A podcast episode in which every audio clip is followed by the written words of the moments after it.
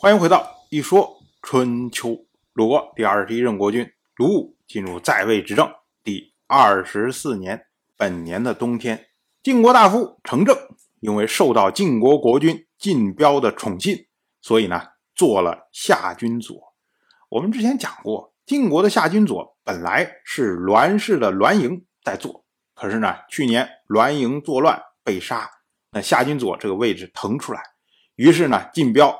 就给了程正，可是程正呢，他不过是晋国巡视的一个旁支而已，所以呢，坐这个位置啊，他觉得非常的不安。恰好这个时候呢，郑国的行人，也就是郑国的外交官，也是郑国的公孙郑辉，去晋国访问，程正就问郑辉说：“请问，怎么样做才能降级呢？”哎，郑辉一听以后。这个问题有点奇怪啊！大家都是想着往上升级，你反而想着往下降级。那郑辉呢？不知道怎么回答。结果郑辉回到郑国之后啊，转而就问郑国的大夫冉明说：“哎，你怎么看这个事情？”冉明就说：“啊，程正恐怕要死了吧？就算不死，也快要流亡了。地位尊贵而知道忧惧，知道忧惧而考虑降级。于是呢。”得到适合自己的位置，那不过是屈居于人下而已。这种事情又何必要问呢？登上高位又寻求降级的人，都是睿智的人。程正可不是这个样子，所以呢，程正恐怕是有了要逃亡的迹象。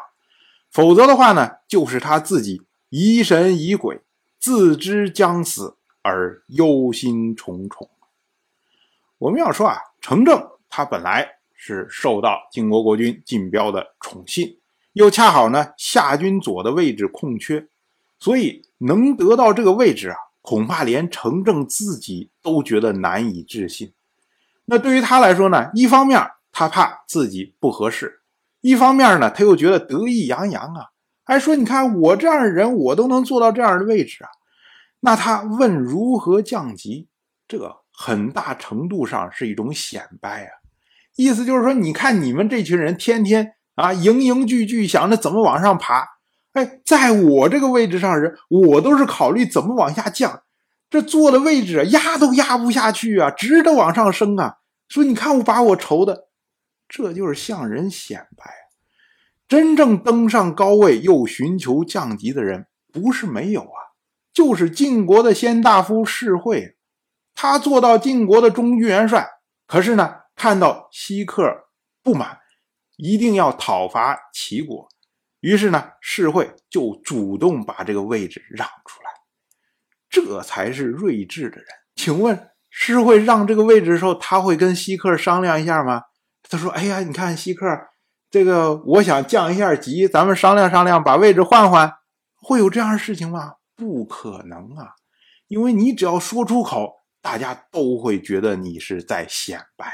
同样是本年的冬天，鲁国五谷失收，出现了大饥荒。那这次失收呢，大概跟秋天时候的大洪水有关。我们讲啊，所谓五谷，指的就是麻、黍、稷、麦、豆。麻，它是当时非常多用途的一种作物，可以做绳子。做衣服、做纸，甚至可以当柴烧，可以盖房子，哎，什么东西都可以用。而黍也俗称为黄米，跟小米相对，也称为大黄米。稷又被称为粟，也就是我们今天吃的小米。那么跟黄米相对的时候呢，也被称为小黄米。那它没有剥壳的时候，就被称为谷子。麦，也就是我们常说的小麦；豆指的是大豆，也泛指所有的豆类。那么，这是古代最重要的五种作物。当然了，这是指的北方来说。那对于南方来说呢？南方的水稻对它是非常重要的。所以呢，在称五谷的时候呢，就会用水稻替代掉麻，也就是稻、黍、稷、麦。哎，还是五谷。所以虽然五谷也泛指粮食，但是具体落实到作物上呢，不同的地区它的五谷是不一样的。